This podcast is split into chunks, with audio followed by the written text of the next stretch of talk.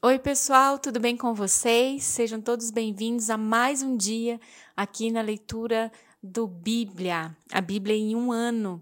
Nós estamos na semana 34 e hoje é o primeiro dia dessa semana e nós vamos ler Jó, capítulo 27, 28 e na sequência 1 João 2. Vamos lá? Pai, muito obrigada, Senhor, por esse dia, obrigada pela leitura do dia de hoje. Eu te agradeço porque nesse exato momento existe uma pessoa que está escolhendo deliberadamente no seu coração se aproximar do Senhor.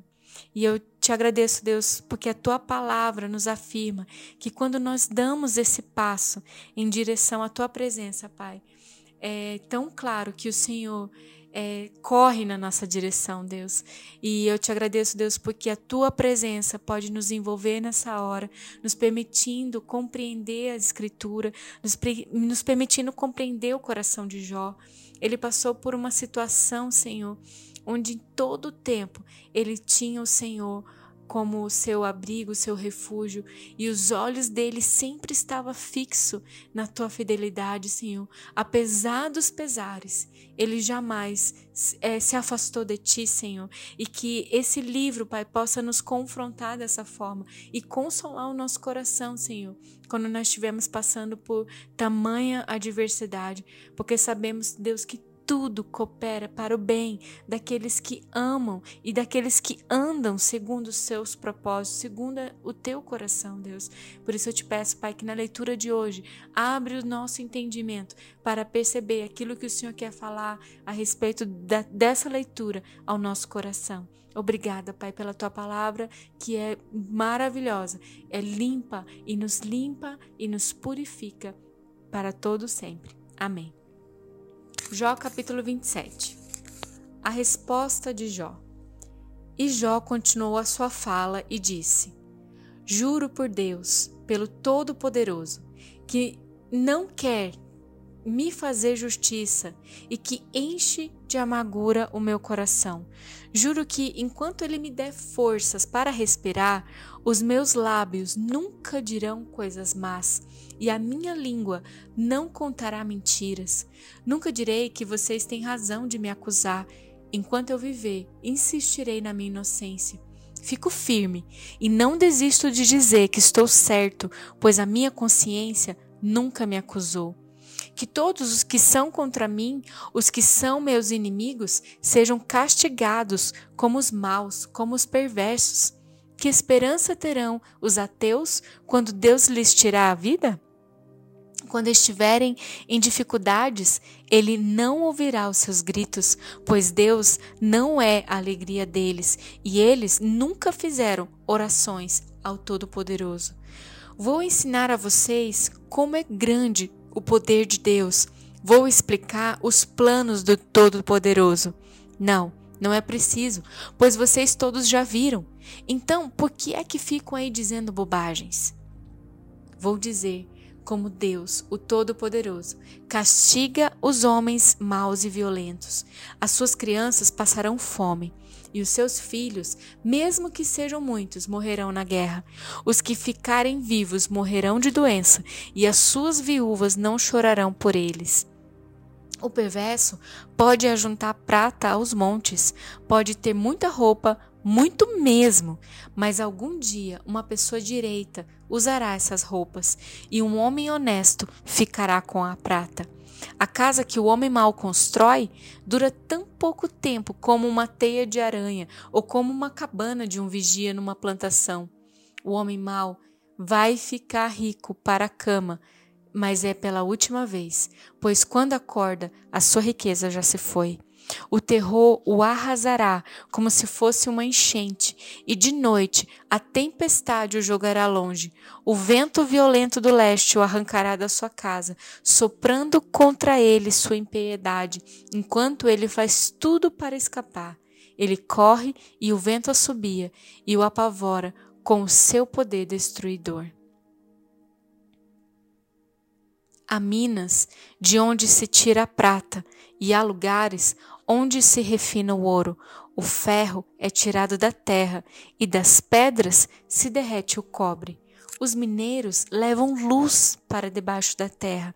Eles exploram lugares profundos e ali, na escuridão, procuram minérios.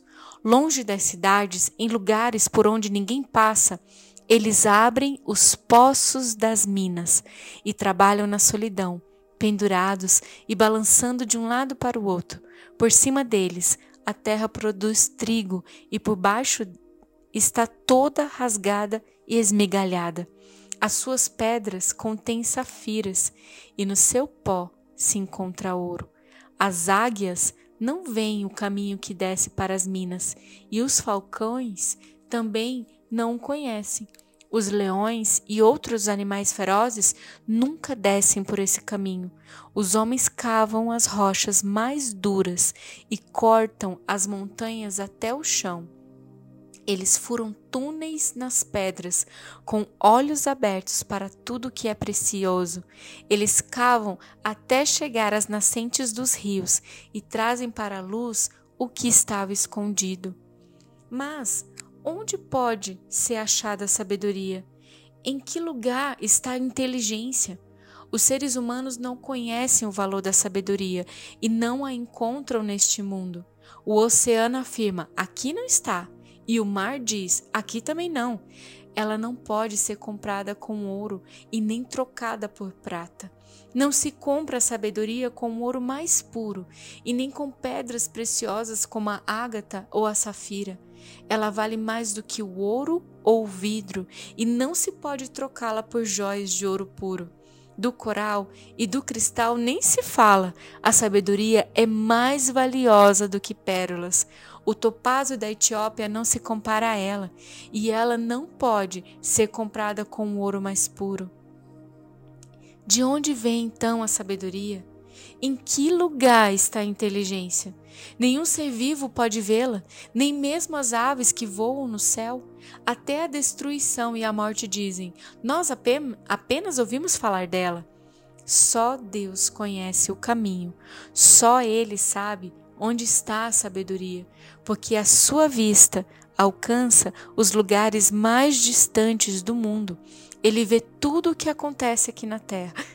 Quando Deus regulou a força dos ventos e marcou o tamanho do mar, quando decidiu onde a chuva devia cair e por onde a tempestade devia passar, foi então que ele viu a sabedoria e a examinou e a aprovou.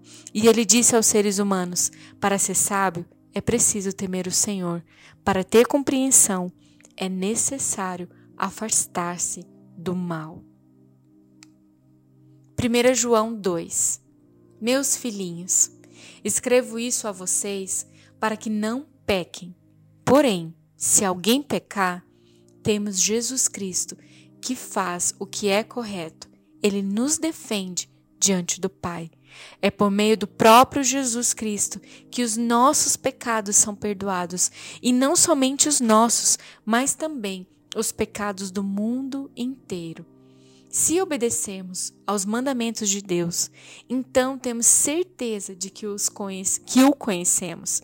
E se alguém diz, eu o conheço, mas não obedece aos seus mandamentos, é mentiroso e não há verdade nele. Porém, se obedecemos aos ensinamentos de Deus, sabemos que o amamos e de todo o nosso coração. É assim que podemos ter certeza de que estamos vivendo unidos com Deus. Quem diz que vive unido com Deus deve viver como Jesus Cristo viveu. Meus queridos amigos, este mandamento que eu estou dando a vocês não é novo, é o mandamento antigo, aquele que vocês receberam lá no começo. O mandamento antigo é a mensagem que vocês já ouviram. Porém, o mandamento que eu estou dando a vocês é novo porque a sua verdade é vista em Cristo e também em vocês. Pois a escuridão está passando e já está brilhando a verdadeira luz. Quem diz que vive na luz e odeia o seu irmão está na escuridão até agora.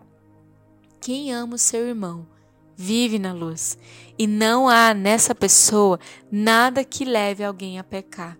Mas quem odeia o seu irmão está na escuridão. anda nela e não sabe para onde está indo, porque a escuridão não deixa que essa pessoa enxergue. Filhinhos, escrevo a vocês, porque os seus pecados são perdoados por causa de Cristo. Pais, escrevo a vocês porque conhecem aquele que existiu desde a criação do mundo. Jovens, escrevo a vocês porque vocês têm vencido o maligno. Escrevo a vocês, filhinhos, porque conhecem o Pai. Escrevo a vocês, pais, porque conhecem aquele que existiu desde a criação do mundo.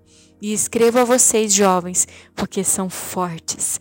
A mensagem de Deus vive em vocês e vocês já venceram o maligno. Não amem o mundo, nem as coisas que há nele. Se vocês amam o mundo, não amam a Deus, o Pai. Nada que é deste mundo vem do Pai. Os maus desejos da natureza humana, a vontade de ter o que agrada aos olhos e o orgulho pelas coisas da vida, tudo isso não vem do Pai, mas do mundo. E o mundo passa com tudo aquilo que as pessoas cobiçam. Porém, aquele que faz a vontade de Deus vive para sempre. Meus filhinhos, o fim está perto.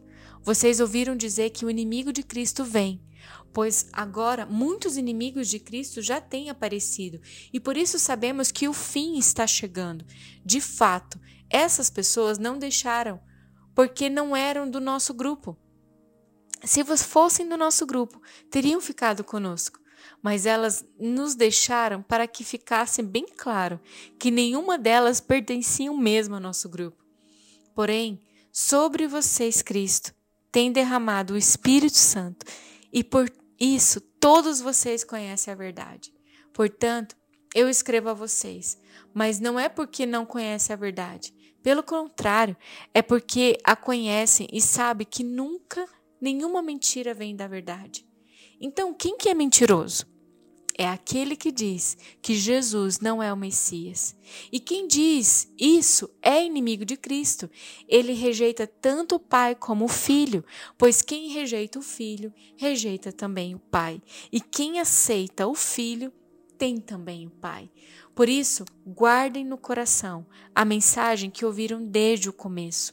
Se aquilo que ouviram desde o começo ficar no coração de vocês, então viverão sempre unidos com o Filho e com o Pai.